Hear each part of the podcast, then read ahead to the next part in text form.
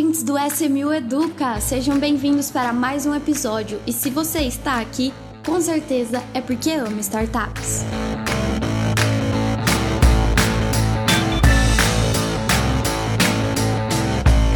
Olá, ouvintes do SMU Educa! A gente está aqui para gravar mais um episódio para vocês. E hoje, do time SMU, eu tô aqui com o Rodrigo. Tudo bem, Rodrigo?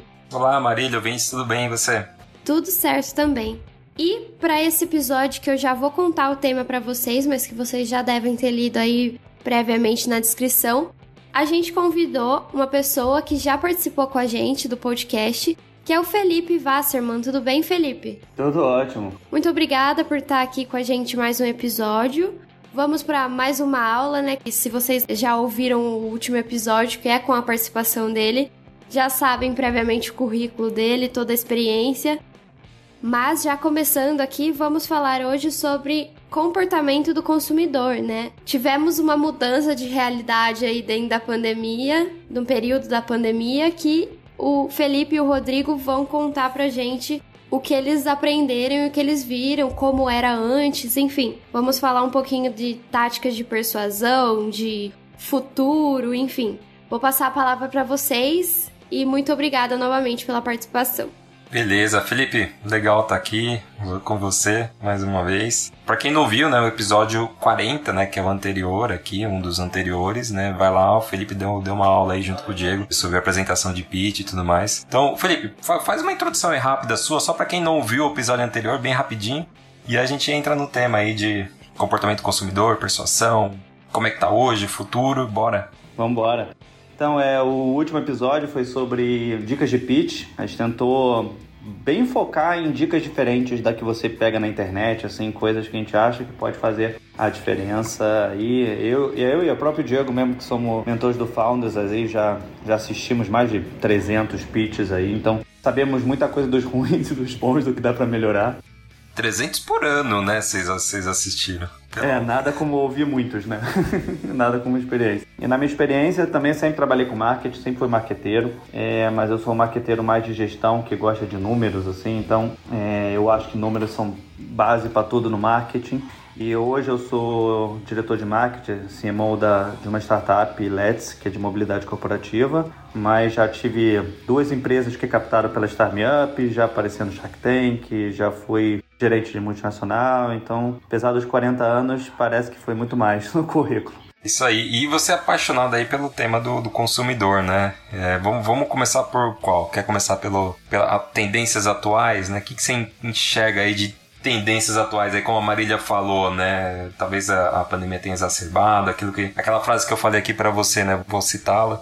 E aí você puxa, é, que é do Bill Gates, né? Ele, ele diz que o, o consumidor tende a subestimar, superestimar, na verdade exagerar, né, o, o, que vai, as mudanças que vão ocorrer nos próximos dois, três anos. Então a gente acha que, pô, daqui dois, três anos, todos os carros na rua, na rua vão ser elétricos, já acha que tudo assim vai, vai acontecer muito rápido. Só que a gente tende a subestimar, né, é, as, as mudanças que vão ocorrer em 10 anos. E aí, por que disso? Por conta efetivamente da exponencialidade, né? Que no, no longo prazo a exponencialidade foge além do nosso é, raciocínio lógico, né? Nosso raciocínio, nosso cérebro tem uma dificuldade, né, com o exponencial.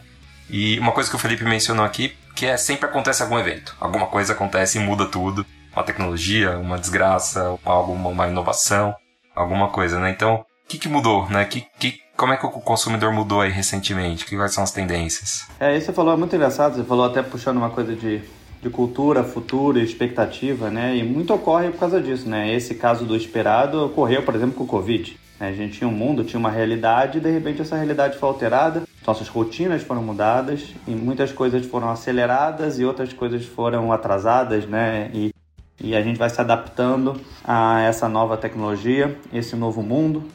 E a gente ouve muita coisa que é colocada como se fosse uma coisa nova e na verdade já existiu há muito tempo atrás, mas não, não deu certo, ou deu certo de modo diferente. Né? E aí a gente fica debatendo sobre essas mudanças é, como se fosse uma grande realidade, só que na maioria das vezes a gente nem usa tanto essas realidades assim, então fica essa discrepância entre o que a gente ouve muito e o que realmente está mudando a nossa vida de verdade, né? Um número que eu achei super interessante, me surpreendeu muito nas que eu vi duas semanas atrás, A gente fala muito de home office, né? Nosso é a nossa bolha de LinkedIn e tudo, parece que tá, todo mundo se mudou para home office. Só que aí tem o um número da, da indústria que diz que na, no auge da pandemia, 90% das pessoas ainda trabalhavam indo para o escritório, só 10% ia para home office. 90%? 11% era o que foi para home office, que era para mudar. Só que a galera que conversa, a galera que ouve esse podcast são empregos que você pode ir para home office, só que a maioria não dá. Né? Então a, a gente vive até, né? E aí é muito esse negócio do realidade versus realidade, a nossa realidade versus realidade real, né? E, e tem muito essa discrepância entre esses mundos, né? Então as pessoas continuaram indo não indo para o trabalho, mas precisando do trabalho presencial. O online não funcionava para uma grande parte das pessoas. Mas se você via a mídia, via a informação, parecia que tá todo mundo. Ah, agora o futuro é trabalhar de casa, todo mundo vai trabalhar de casa. Só que, tipo, isso funciona basicamente para tipos de setores que a mídia se interessa mais, que é tecnologia, a mídia mesmo e outros tipos de, de setores. Então é, é interessante é, já botando nesse, nesse passo, mas realmente durante o Covid o pessoas que nunca, até no meu caso, pessoas que nunca pensaram em trabalhar home office descobriu que dá para se trabalhar home office. Hoje mesmo é meu dia de home office no trabalho. Eu, eu separei um dia na semana, que é o dia de rodízio de São Paulo, para ficar de home office. E para mim é super interessante. Eu tenho duas filhas, então é, tem um contato mais próximo, sair um pouco daquela da rotininha do dia, né? De levar para escola, só ver à noite, contar o seu dia, e aí você tem uma presença maior, o que eu acho que muda muita coisa.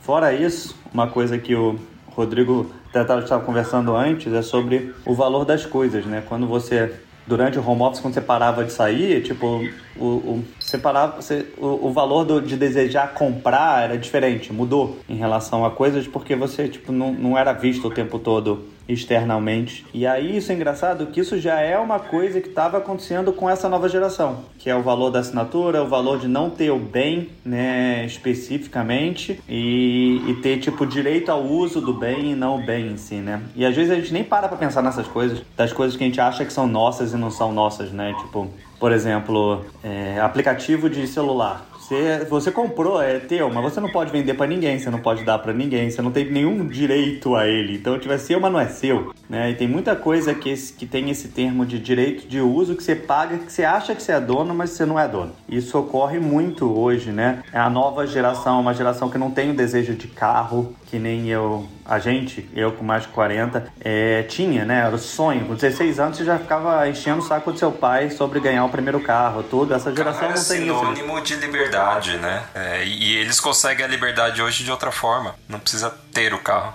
E as coisas que a gente fala das correlações, né? Tipo assim, é, hoje tem a facilidade do Uber e do tudo mais, e, e, e, essa facilidade que ajudar uma coisa ajudou no fato de você não querer ter carro. Tipo assim, como indústrias afetam indústrias de modo causal e não direto, né? Um, uma ação leva uma reação não esperada. Então, tipo, como a internet matou a locadora, sabe? Tipo assim, tem é, a, a, as coisas geram conexões assim que não são calculadas de início mas são tem efeito muito claro, né? Usando aquela regrinha, né? volta 10 anos, vamos pegar 2020, vai 2021, volta em 2011. Quem imaginaria que você ia falar, não, vou vender meu carro e vou andar só de Uber, de bicicleta? Cara, menor chance, né? Realmente a menor chance de alguém tá, tá realmente ter, ter, ter, imaginado isso.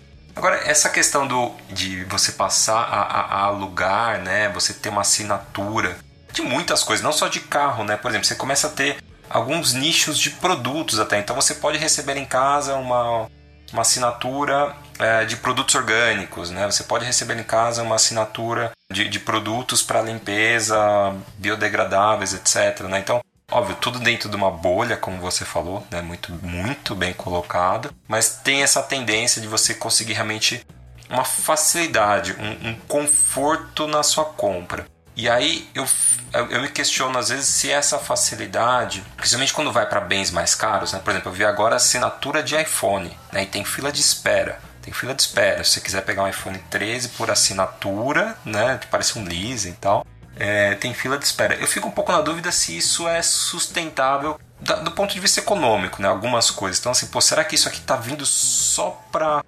satisfazer um desejo de imagem, de status, uma coisa que teoricamente você não conseguiria ter né, e tá usando isso para ter acesso ou não? Realmente é uma coisa que faz sentido e tudo mais. O que, que você acha disso? Entrando aí um pouco a persuasão, né, o psicológico disso. O sentido dire direto que a gente está acostumado, né? Porque a gente faz a conta baseado em compra, né? Então, tipo, o custo do iPhone é tanto, se eu alugar eu vou pagar tantos por mês e nunca vai chegar nesse valor e vai valer a pena, que seja. É a mesma coisa com carro. O que, o que a gente não para para pensar é que essas empresas ganham dinheiro de outros modos, não somente nesse direto. Então, a empresa acaba focando em outras áreas de ganho que faz com que chegue o preço a isso. Então, tipo, a gente acaba tentando ver essas indústrias no nosso modo tradicional e ver que ela ganha dinheiro de outro modo. Eu estava até lendo sobre a Robinhood, a Robinhood, que é aquela empresa que faz é, um monte de gente investir em, em empresas e tudo mais, e ela cobra zero por transação. Aí você fala, putz, ela não ganha dinheiro nenhum, é zero, como ela ganha dinheiro? Aí ela ganha dinheiro vendendo a transação para outra pessoa que cobre e ela ganha o FII. Então, tipo assim,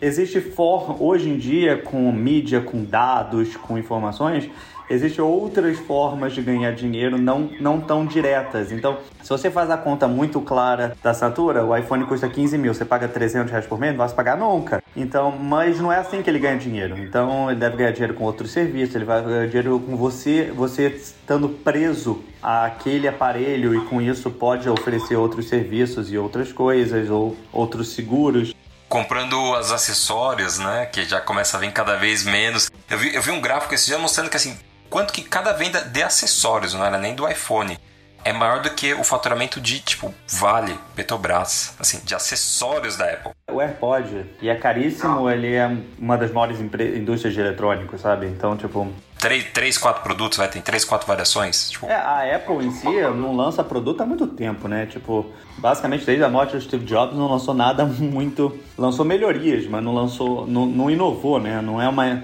eu não considero mais a Apple uma empresa de inovação, uma empresa de melhoria tática de produto, melhoria de sistema. Evolução, né? Tá evoluindo o seu produto. Ela não quebrou a, a indústria, mas eu acho que quase desde o iPhone, quase, porque o iPad não quebrou a indústria, né? Tipo, o iPhone mesmo matou o próprio iPad, crescendo de tamanho. Então, é, Ô, Felipe, uma coisa, você citou aqui do de, de, algumas coisas serem de graça, né? E a empresa ganhar de alguma outra forma.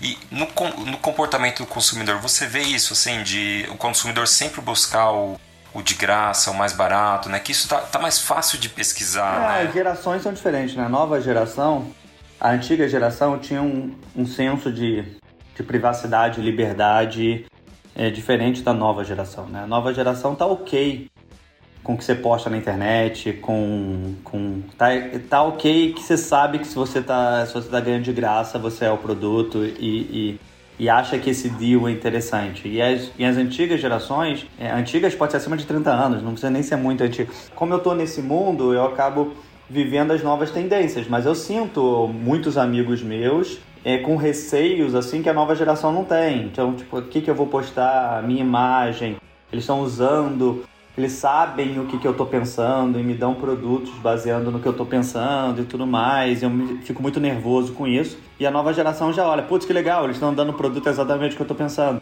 Sabe? Tipo assim, o, o, existe o fato de você não viver a outra realidade, você só viver uma realidade, os seus meios, medos mudam, né? Então, é, hoje o grátis, né, é uma coisa muito comum, né, na internet, né? Então você ganha muita, você faz muita coisa grátis, você ganha muita coisa grátis, mas tipo a empresa ganha dinheiro. Então você tem que entender como ela ganha dinheiro, que é, qual é o método. Tipo, na verdade, você ao clicar no anúncio, você está dando dinheiro para aquela empresa. E aí nos aplicativos grátis tem muito freemium, você não passa da fase, não passa do negócio se não botar. Então, tipo assim, você ganha grátis, mas com incentivo de pagamento. Então, o, o grátis para o valor tem vários formatos hoje. Ele não é mais tão claro que nem era no passado, que era o, o grátis ou pago, né? O grátis no passado era tipo, compra essa revista e ganhe grátis um CD, mas você já comprou a revista, né? Tipo, não era grátis, de verdade. Quase não tinha o grátis é, grátis no, no, no, que nem a gente vê hoje, né? E, e, isso é puxado por tudo, né? Por todos os produtos e, e, e coisa. E aí falar, ah, dados é o petróleo do futuro. É, já se fala nisso há muito tempo. E é, né? Porque o Google e o, e o Facebook mostram, é, e a própria Apple mostra que são. Mas, tipo assim, não são todas as empresas que conseguem ganhar dinheiro com dados. É muito difícil ganhar dinheiro com dados. Então, o que, que é dados, né? Porque antigamente você ter 200 amigos era incrível. Hoje, 200 amigos é nada. Ter um milhão de seguidores incrível. Hoje um milhão de seguidores, será que é tão incrível assim? Né? Tipo, uma pessoa no Big Brother saiu de 50 mil para 3 milhões em uma semana. É, será que agora é, é, é uma influência de verdade ou tem que passar de 10 milhões? Tipo, o Neymar tem 200 milhões de seguidores em todas as pautas deles, que é mais que o Brasil. Né? Então, tipo é, e aí o valor também de marcas e pessoas, né? Eu me lembro quando o Flamengo contratou o Davi Luiz. O Davi Luiz tinha mais seguidores nas mídias sociais do que o Flamengo.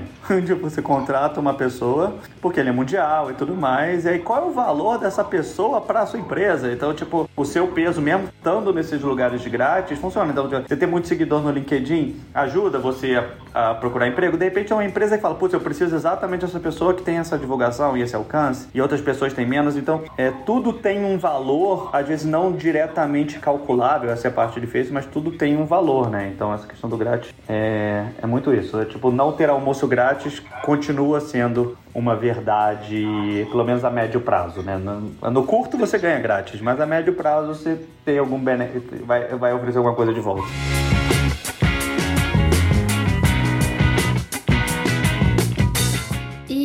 Além dessa questão de, de valor mesmo, de ter coisas grátis, eu entendo é, a realidade e bastante disso que você falou, que hoje em dia a gente tem é, essa questão do online, que antigamente era o offline, né? Que é o que você tá falando até agora. E a realidade hoje é o online, né? O que você disse aí de que as pessoas é, mesmo as pessoas mais antigas, a gente precisa se adaptar a essa realidade online porque é é o é o mundo agora, né? É o online, é assim que vai, vai seguir. A gente tem que aprender a cada vez mais usar essa, essa ferramenta, né? É, mas hoje, né? Aí entrando na parte do futuro, na, nas quebras, né? Hoje a gente ainda separa o online do offline.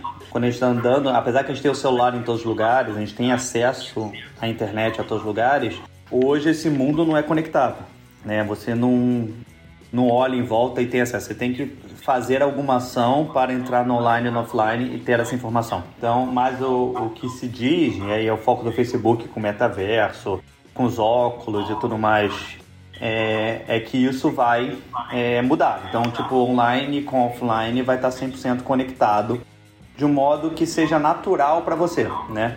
Quando eu comecei a trabalhar com digital, né, lá em 2010, tinha o segmento de mobile commerce, né? Tipo, vamos vender através de mobile. Hoje não existe mais mobile commerce porque a internet é mobile, né? Então, tipo assim, o que era o grande segmento da época hoje morreu, porque hoje não existe. Você não separa uma mais uma coisa é, da outra. E, a, e, a, e, ocorreu tão rápido, você não lembra assim, exatamente no momento quando isso ocorreu, né? Tipo, é, é rápido. E eu acho que isso do metaverso ou, ou, ou outros modos é, de ver o mundo, né, vai ocorrer rapidamente e a gente nem vai sentir e de repente a gente. E, e, porque ele não é de uma hora para outra, não é assim, ah, de repente agora, de, a partir de hoje, tudo. É, ele ocorre aos, aos, poucos, né? Hoje em dia, se a joga as crianças, as pessoas mais jovens, elas vivem no mundo dos Robloxes da vida, que elas já estão acostumadas a viver nesse metaverso. É, é, tem seu personagem, tem seu avatar, né? A gente tem o Second Life no passado que teve isso e não deu certo, que era basicamente igual, exatamente igual ao metaverso de hoje. Toda vez que eu vejo o metaverso eu lembro de Second Life lá meados de 2004, 2003, por aí. 2. Então, tipo assim, é o passado se reciclando, né? Eu lembro do CEO, uma frase do CEO do Second Life falou: Não, cresceu tanto e ficou tão complexo que eu, que eu estou estudando economia agora que eu tenho que aplicar conceitos econômicos, macroeconômicos dentro do Second Life, para controlar a economia que estava gerando lá dentro. Mas, cara, imagina isso em 2000. É, que é uma coisa interessante sobre Second Life. Meu primo mesmo escreveu, na, na, acho que na tese dele de psicologia, sobre Second Life. E a parte engraçada é porque é, a Second Life, você era seu avatar, mas era como se ele tivesse vida própria. Você não acha que é você mesmo. Então as éticas do avatar são diferentes das suas éticas no seu dia a dia. Exemplo, se você no videogame, você dá soco em todo mundo, você rouba alguém, você não acha que você pessoalmente é antiético por estar fazendo aquilo no videogame, mesmo sendo você o personagem no videogame. Tipo, a gente tem essa quebra entre essas duas realidades, né? E no Second Life a parte interessante é que você precisava de dinheiro para para comprar as coisas. E basicamente as, as duas profissões que davam mais dinheiro era ladrão e prostituta e vender o corpo, basicamente, homem ou mulher, que seja. E fala assim, cara, duas coisas que, eu, que muita gente não se sentiria confortável de fazer na sua vida é, se, se, se tiver eticamente desconfortável de fazer isso na sua vida cotidiana, mas na sua vida alternativa, é, o ganho fácil fica interessante. Então, fica até nessa dúvida do, da, da até onde a ética funciona. E aí, quando entrar nesse mundo que vai misturar bem o online com o, o, offline, como fica essa discrepância? Assim, você vai ser a mesma pessoa online, não vai ser a mesma pessoa online? Eu já brinco que a pessoa que você é no WhatsApp, no Facebook, no Instagram já não é igual à sua pessoa real, é, em muitos casos, né? Tem, são várias pessoas é, diferentes. Tem um, eu não me lembro quem escreveu, né? tem um texto que fala que, que tem uma pessoa, né? Que ela é mais famosa que você ela, ela, é mais importante que você, ela é mais conhecida que você, que ela tem mais amigos que você e às vezes ela manda em você e ela é você online, né? E essa pessoa é totalmente diferente, né? É, do, do que você é no seu dia a dia. Às vezes você é mais raivoso nessa pessoa online, né? Porque isso gera mais público. E na vida real você conversa com essas pessoas super raivosas e fala, cara, você não parece aquela pessoa que xinga todo mundo, sabe? Mas é difícil até separar, né? Então, essa, essa coisa do. Não, não do consumidor, mas do humano mesmo, assim, nessas duas coisas é muito diferente. Você falar com essas duas pessoas. E eu falo isso em business direto, aí entrando mais no consumidor, né, que as empresas né, tomam muitas decisões baseados nessas, nesses haters da internet. O cara que entra na sua página para te xingar, ou para falar mal de você, ou para qualquer coisa, né? Porque eu sempre brinco, né? Uma frase que eu tenho, que o, o ódio é no mural e o elogio é no inbox, né? As pessoas têm vergonha de elogiar, né? Publicamente, mas o ódio é uma coisa que, tipo, eu quero que todo mundo veja meu ódio, né? O meu elogio eu não quero que as pessoas vejam. Então, tem uma falta de empatia muito claro aí é, com as pessoas, é, o elogio, as pessoas têm mais vergonha de elogiar do que de criticar. E seria muito bom o mundo que isso não fosse desse jeito. Mas é. Aí, se você perguntar para nós, pra nós mesmos, nossos amigos, assim, você conhece alguém que entra em página de empresas e fica xingando as empresas? A maioria de nós não conhece essas pessoas. Assim, então, e, e essa minoria vocal que faz isso acaba afetando as decisões daquela empresa. Ah, vamos cancelar esse produto porque tem muita gente xingando esse produto. Muita gente é com 10 pessoas xingando esse produto. Quem são essas pessoas, sabe? Elas são seu público de verdade. E aí a gente muda a estratégia de empresa e decisões de empresas baseado nessa minoria vocal que é extrovertida, que gosta desse, dessa atenção, que exagera um pouco e acaba mudando as decisões de empresa. Mas é muito difícil, né? Você está sendo xingado, é tipo escola. Se você está sendo xingado por um amigo, você começa a pensar, será que eu sou desse jeito? Então, tipo, é, o ódio tem um efeito muito grande nas nossas decisões, assim. É, e aí, e a gente vive num mundo hoje de baixa empatia, né? Tipo, em relação a tudo, política, econômico, futebol, tudo. É, a gente ama muito quem pensa igual e odeia muito quem pensa diferente. E, a gente tem muita empatia com quem pensa exatamente igual e muito ódio com quem pensa diferente. Então a gente está vivendo uma crise de empatia muito grande aí. Isso ocorre muito porque a gente está protegido por essa veia digital. Agora, isso é um desafio também para as marcas, né, para as empresas, porque ela, ela, tem que tomar muito cuidado, né, principalmente hoje, como você falou, nesse mundo que falta empatia, polarizado, né, dela tomar muito cuidado em qualquer postagem, qualquer campanha que pode provocar isso, né? Então, muitas marcas tentam ser o mais neutras possíveis e outras se posicionam, né, perante o, o consumidor, né? Então é, é, é, engraçado, tem gente que cobra um posicionamento, né, fala, não, acho que tem que se posicionar, outras falam, não, não tem, é isso mesmo, tem que ser neutro, faz o que você sabe fazer. É, tudo é risco, né? Você vê o caso da, do Bradesco agora, né, com, tipo, botaram uma blogueira, tipo, falar e falou da segunda-feira sem carne, e aí gerou um buzz, que se você ver os números do Bradesco não mudaram em nada. Mas na internet parece que o Brasil quase faliu, né? Não tem mais nenhuma empresa. Quem vem, quem gosta de carne para. Por uma semana ali foi realmente intenso. É, o mundo da internet também dura duas semanas depois as pessoas esquecem, né? Então, tipo assim, é bem, bem acelerado essas coisas assim. Mas, tipo assim, será que aquilo era, tipo assim, era. Ou as pessoas precisavam só do gatilho para gerar esse negócio? Então, o, o que eu acho triste nesse caso é que as marcas ficam com muito medo de ser elas mesmas, né? Então, tipo, você acaba sendo tão blend, tão blend, você acaba não tendo essência. E a gente passa e a gente valoriza marcas com essência, marcas que têm opiniões, marcas que geram alguma coisa, mesmo que você seja contra, é... tem que saber quem é contra, né? Então, e aí uma coisa que é engraçada que a gente sempre fala assim, se você é uma marca muito pequena e desconhecida, vale a pena, vai doer sua alma, mas vale a pena você ter uma opinião bem exagerada contra a favor de alguma coisa. Porque se tiver 20% que ama muito aquele caso, qualquer que seja o tema, se tiver 20% que ama, é, já é 20% de coisa que você não tinha. Então você vai ter 20% que vai depender, você vai ter 80% que te xinga o tempo todo, mas você vai ter 20% de cliente, vai ser muito melhor do que você tem hoje. Não vale a pena, né? Quando você se posiciona, quando você é pequeno e tem pouco, né? Sua equação risco e retorno vale a pena, né? Porque você vai tentar ganhar. Mas isso para a indústria é interessante de algum modo, assim, né? Que existe um meio muito grande das grandes empresas de, de inovar com esses riscos, né? Porque se eu inovar e criar esse produto pode gerar esse problema, isso abre um precedente, uma oportunidade gigante para startups e empresas menores que tenham velocidade e menos medo, né? Menos risco de fazer esse tipo de ação, né? Porque hoje, por causa dessa questão, as empresas têm muitas auditorias, muitos bloqueios, tudo de comunicação tem que passar por várias fases, tudo fica mais lerdo. E quando fica mais lerdo, mais fácil para startups que não têm esses medos de fazer acontecer. E aí a empresa compra depois, essa que deu certo. Então, acabou assim que eu falo que você atira para um lado e recebe em outro, tipo, você ajudou a desenvolver uma indústria, é, e você vê pelo crescimento das fintechs, o crescimento de um monte das outras coisas que ocorreram não porque os bancos não pudessem fazer exatamente igual aquilo.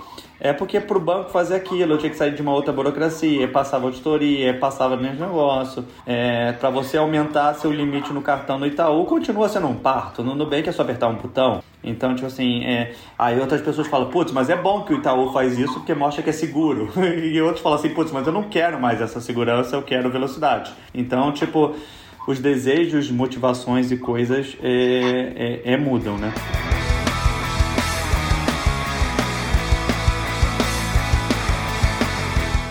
Aproveitando que vocês tocaram nesse assunto, deram uma pincelada nesse tema de, de empresas mesmo, eu, eu queria ouvir de vocês um pouquinho sobre persuasão, técnicas de persuasão, é, conselhos que vocês dão e, e, ouvir um pouquinho da opinião de vocês sobre quais são os, os desafios que vocês já falaram bastante aí ao longo, mas é, com certeza dentro das técnicas de persuasão temos novos desafios. É, não, isso é uma das coisas que eu gosto mais de falar, foi uma das coisas que eu mais aprendi no meu, no meu mestrado lá na Califórnia, na China.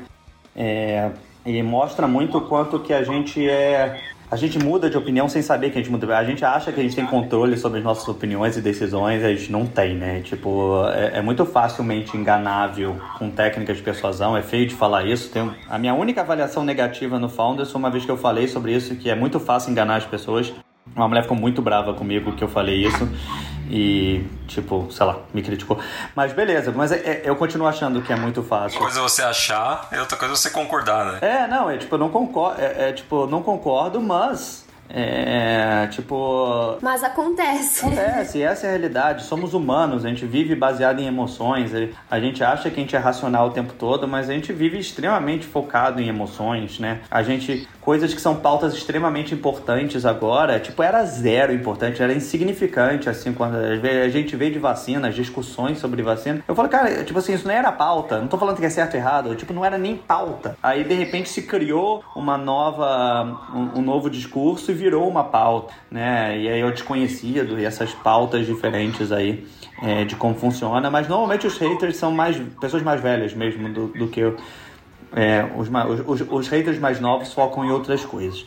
É, e aí, persuasão, uma coisa que a gente falou aqui do grátis é muito interessante, porque o, o, grátis é muito interessante. Porque a gente sempre fala assim, ah, do zero a um real é um real de diferença dos 5 a 10 reais é 5 reais de diferença. Então parece que sair do zero para o 1 é muito, vai ser muito mais acessível para o consumidor do que do 5 para o 10, mas não é. Porque quando você ganha uma coisa grátis e você não teve que fazer o ato de colocar dinheiro, esse ato de colocar dinheiro é extremamente complicado, né? Você não tocou, né? E a gente vê esses muitos bloqueios. Já para você receber esse livro grátis, você tem que preencher um formulário. Até aí tudo bem, mas se eu tiver que pagar, eu não quero.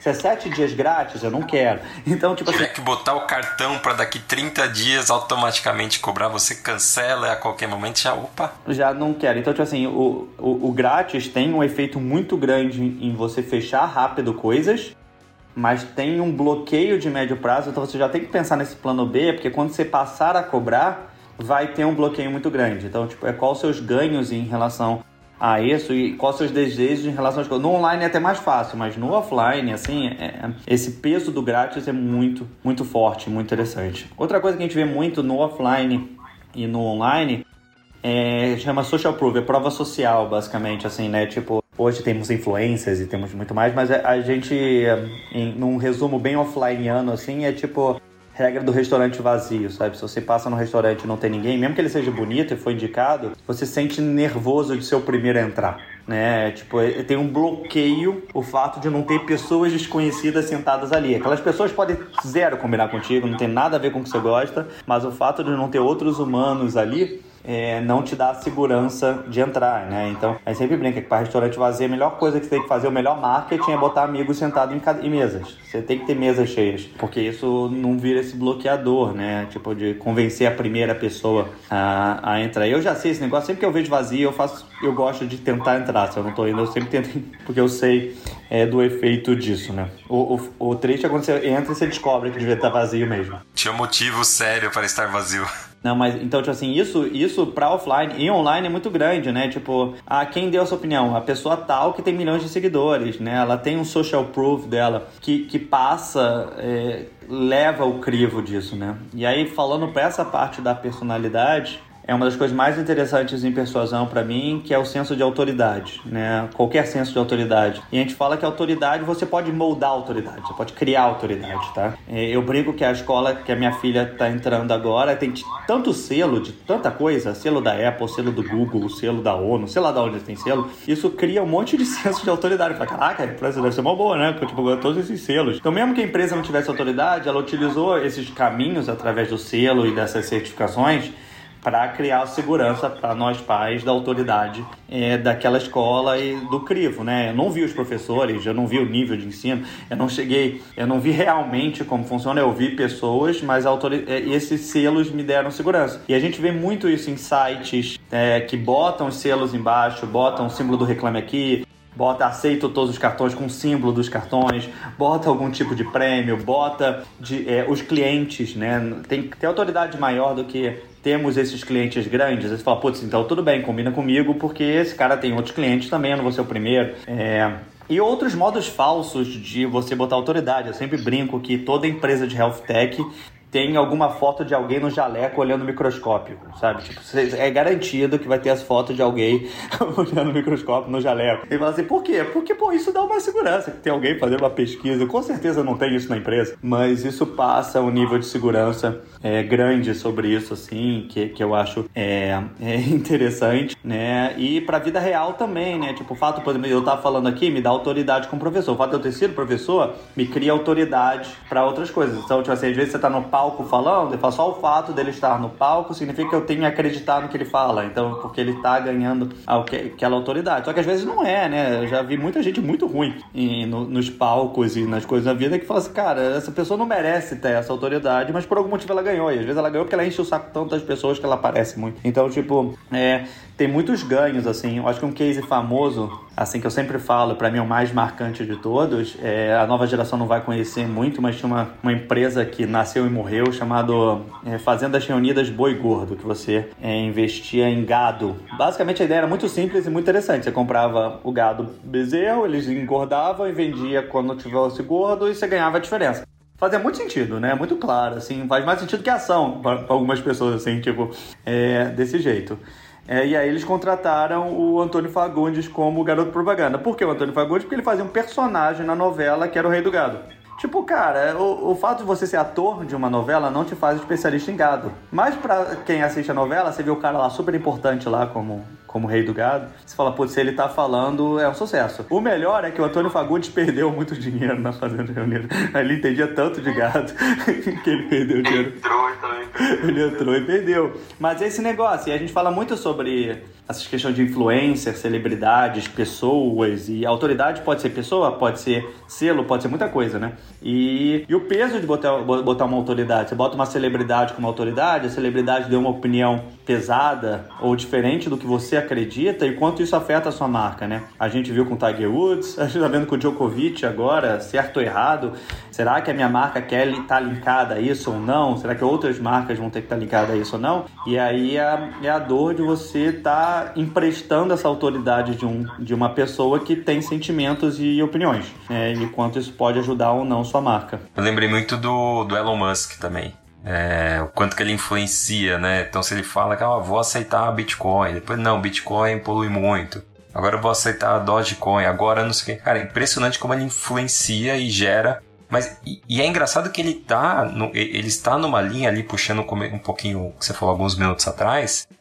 Se, ele se posiciona e mesmo já tendo uma, ele não é pequeno, ele é grande, muito grande. E ele se posiciona, né? Então é engraçado para ele, ele consegue mesmo tendo muito a perder, ele consegue se posicionar, né? E persuadir muita gente, né? É, o negócio de startup, eu, eu sempre brigo de. Tava ouvindo uma banda de pagode aí, não me lembro o nome qual era que seja, mas era assim: ah, ela fez o modo sucesso Brasil. Ela começou a fazer uma musiquinha, tocar em vários bares, assim, ser reconhecida. Aí o Neymar postou, ela fez sucesso. tipo assim, tem essa Neymar postou no meio e que muda tudo. E tipo assim, ninguém. É difícil você replicar essa regra. Eu, eu, eu dei palestra muito tempo atrás com uma startup que falou a mesma coisa. Ah, eu tava. A minha empresa tava andando, tava andando de lado, não crescia nada. Aí uma amiga de um dos sócios era editora da Veja São Paulo, a gente saiu na capa e aí a gente estourou. Sim, mas tipo assim, é muito é, um, um efeito terceiro não linear. E pode ocorrer, tá? É, pode dar sorte, pode acontecer um monte de coisa que faz mudar. Mas é, não interpreta que a, essa sua ideia ela é ela é duplicável, né? Ela é multiplicável. Ela só ocorreu com você. É, isso ocorre com muita gente, tá? Não, é, tem um quê de sorte aí em muito dessas coisas que a gente é, é, que executa e fala.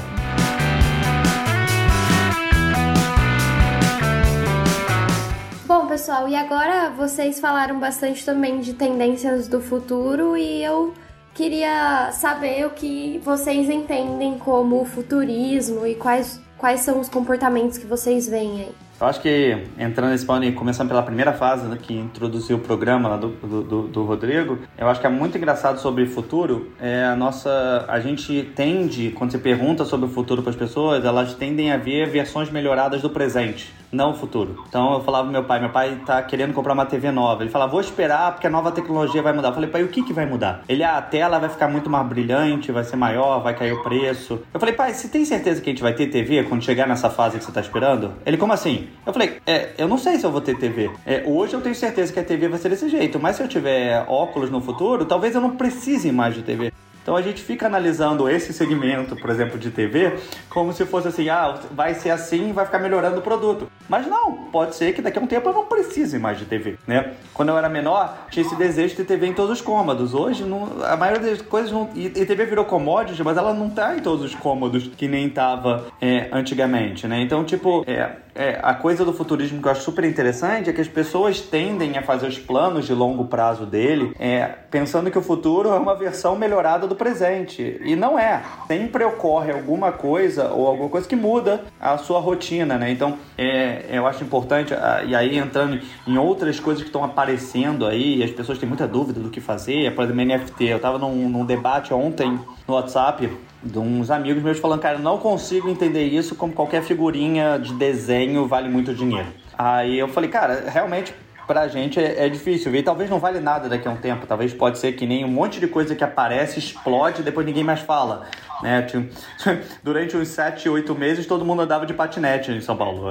De repente nunca mais ninguém anda de patinete em São Paulo. Então as coisas às vezes acontecem muito forte, você acha que a nova realidade morre. Tenho saudades, tá? Só pra um... me confessar aqui que eu tenho, eu tenho saudades. É, mas o por exemplo, NFT, a gente tenta pegar metáforas para explicar, porque é sempre importante você, é, quando você está explicando alguma coisa, você botar a, a, coisas que as pessoas entendem, né? Porque se você explicar NFT utilizando explicações muito profundas de black, blockchain e tudo mais, assim, a pessoa vai continuar não entendendo, ele vai achar besteira. Mas se você botar em relação a coisas que as pessoas entendem ou metáforas, elas começam a ter sentido. Aí eu falei, cara, blockchain para mim é como se fosse a indústria da arte, né? É, você tem a Mona Lisa lá no Louvre, mas qualquer pessoa pode pegar a Mona Lisa, imprimir e prender na sua parede, né? Só que você não tem o original. E aí qual é o valor de ter o original? É precisa falar, mas o original tem o o pintor pintando e tudo mais. falei, cara, o cara do NFT também tem as dificuldades dele lá, pode ter sido mais fácil ou não, mas tem as suas dificuldades. E não, mas arte é muito mais difícil, é muito mais difícil criar arte do que criar NFT. Eu falei, cara, não sei. A minha filha voltou da escola ontem com quatro, quatro artes que ela fez na escola. tipo, não que vai valer alguma coisa. Ela saiu produzir, jogou tinta lá e fez. Ah, será que é melhor ou não? não é melhor, tanto que não tem valor nenhum. Tem valor para mim, pessoal, mas não tem valor de venda. 99% dos NFTs não vai ter valor nenhum. E alguns por qualquer motivo, né? Por motivo de fama, motivo de Neymar comprou, motivo de qualquer coisa que envolve algum tipo de coisa, vai aqueles, o Bored Ape lá que tá, vai, vai ter muito sucesso e outro, o Angry Ape, não vai ter sucesso nenhum, entendeu? Então, tipo assim, como arte, né? Por que, que alguns artistas explodem e você vira e fala, putz, isso aqui é só tinta jogada, não tem nada aqui.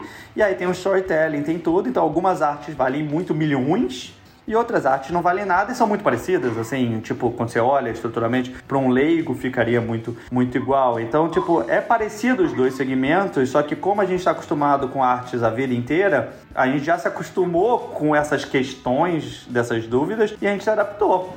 E isso pode acontecer com NFT igual, né? O problema com a internet é que tudo vem tão forte, tão porrada, assim, tão intenso, que você, você começa a ter tanto exemplo ruim que você começa a desconfiar daquele negócio. Mas é, é o modo que a gente fala sempre assim, cara, é, criptomoeda, por exemplo, que é outro lá, tá todo mundo falando, já é uma realidade. Eu falei, cara, qual foi a última vez que você usou criptomoeda para compra de alguma coisa? É, realmente usou a criptomoeda sem ser como um asset financeiro de ganhar dinheiro. Tipo, ah, ninguém tá usando, no quase ninguém, né? Tem gente usando, né? Mas não é ainda uma realidade de uso, mas é uma realidade do mercado. A Hashdex tem mais é, acionista do que a Bova 11. Isso me impressionou em pouquíssimo tempo, né? É. Então, tipo, por quê? Porque todo mundo tá falando, e eu, eu falei até pro meu pai, eu falei, pai, não sei para onde vai, mas é bom ter um dinheiro ali, né? Porque vai que explode, é bom você ter, entendeu? Então, tipo assim, é muita, eu acho que muita gente investindo desse jeito, cara, não sei para onde vai isso, mas é, não quero perder essa onda, né? Já perdi, não quero perder mais. Então, é, e hoje, em relação a tudo isso, né, valuation de empresa, por que, que uma Tesla vale mais que todas as indústrias? Por que, que o Nubank, que é o único banco que dá prejuízo no Brasil dos grandes, é, tá, não vale mais, mas durante um tempo valeu mais do que o Itaú? O Bradesco passou. É, já passou, o Bradesco passou também? É, tipo. Passou hoje? É. Então, tipo assim, já era meio esperado que fosse isso, né? Tipo, e eu postei no meu LinkedIn se você acha que é aceitável no Bank valer mais que o Itaú, e 47% das pessoas responderam que achava que valia mais mesmo. Eu falei, cara, mas tipo, eu, eu não consigo ver é, hoje. Pode ser que você compra futuro, pode ser que no futuro faça sentido. Só que eu não, eu não, eu, eu não vejo naquela, por exemplo, Tesla e outras, eu até vejo um caminho é, que possa criar uma indústria maior. Do Nubank eu não vejo é, tanto assim, fora melhor em serviço de consumidor e tudo mais. É, mas é, hoje as coisas têm muito valor no, na percepção desse social proof do que na realidade em si.